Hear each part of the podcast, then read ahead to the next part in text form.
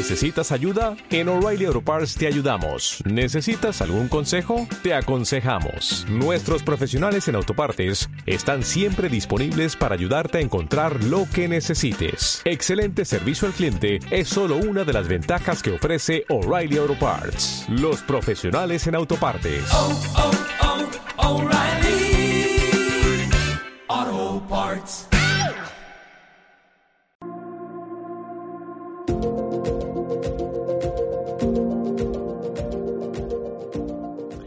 Bienvenido, bienvenida. Bienvenido, bienvenida a tu espacio, al espacio de la filosofía, al espacio de la reflexión, al espacio del despertar, al espacio de la donación de herramientas, al espacio en el que tienes la oportunidad de poder mejorar tu vida cotidiana. Te habla David Murias y hoy, aquí, en este podcast, vamos a tratar uno de los temas que más se me plantea en la consulta a diario y que seguramente es uno de los planteamientos que en alguna ocasión tú también has podido llegar a, cuestionarte.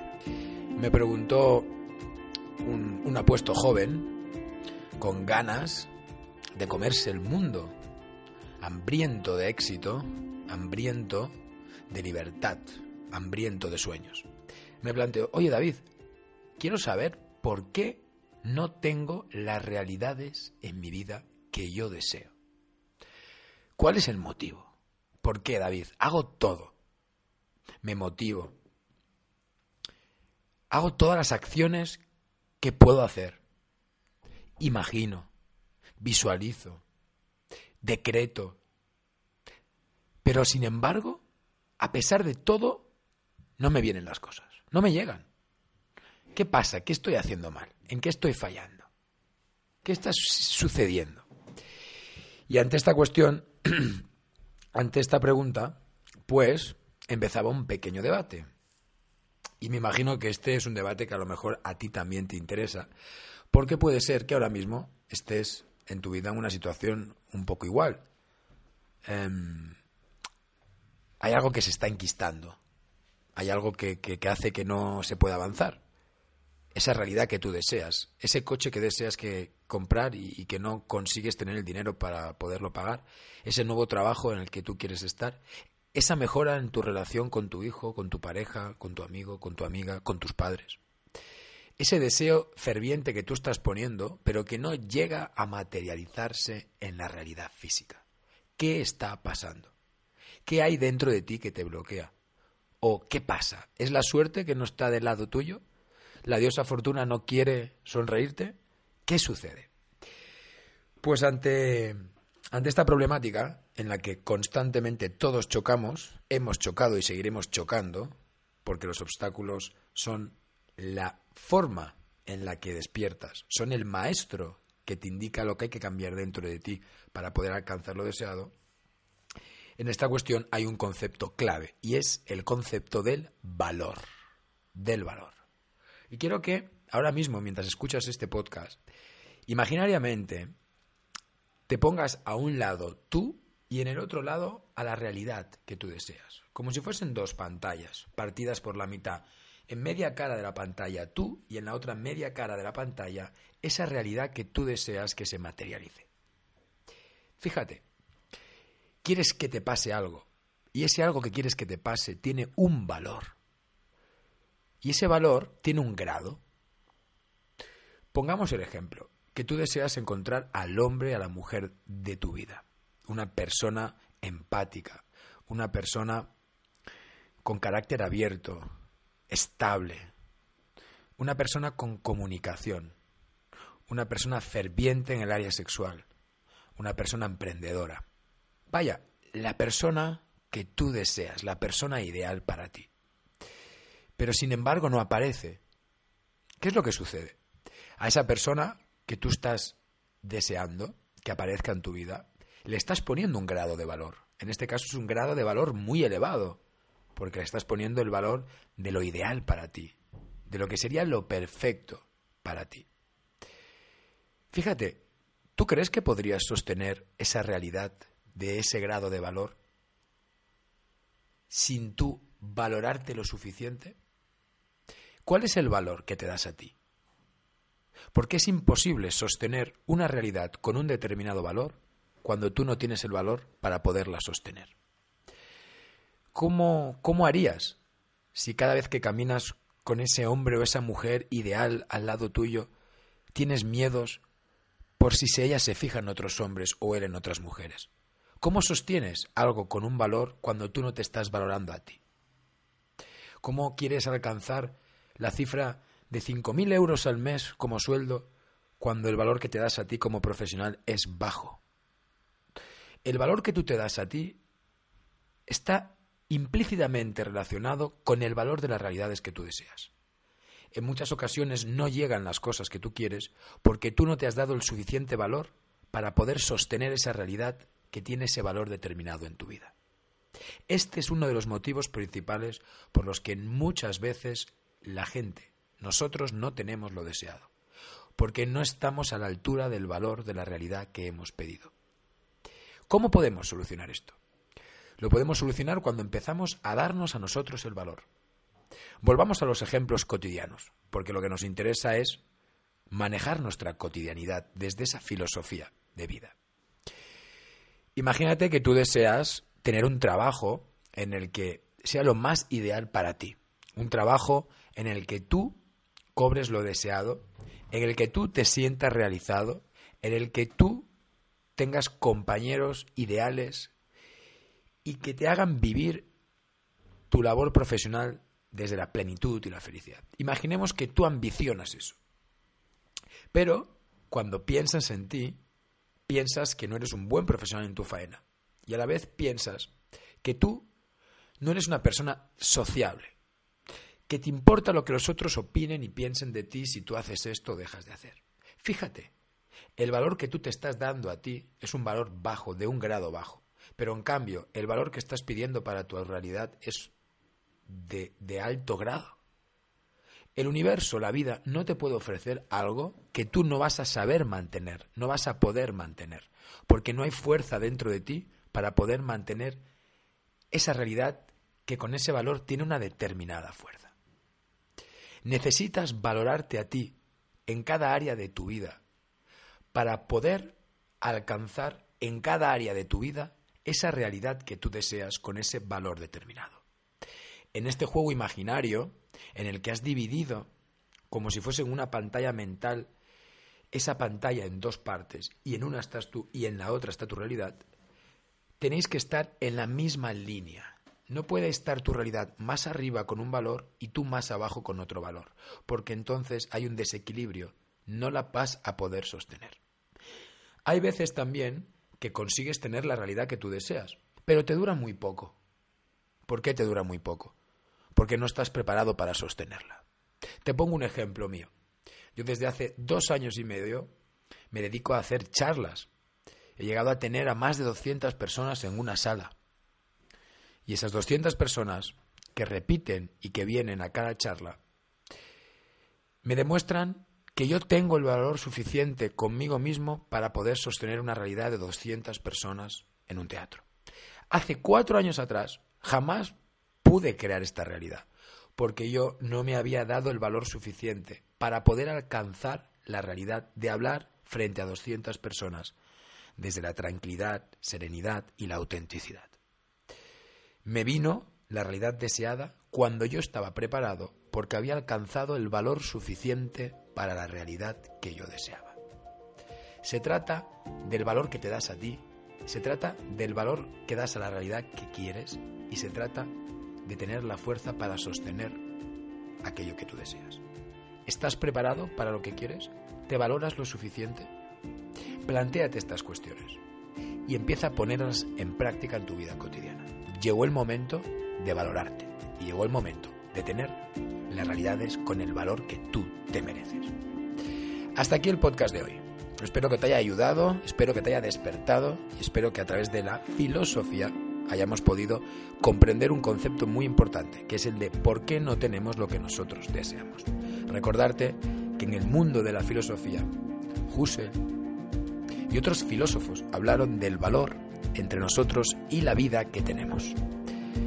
Pasa una semana brillante, feliz y como siempre, Si brillas, atraes luz a tu vida. Que así sea.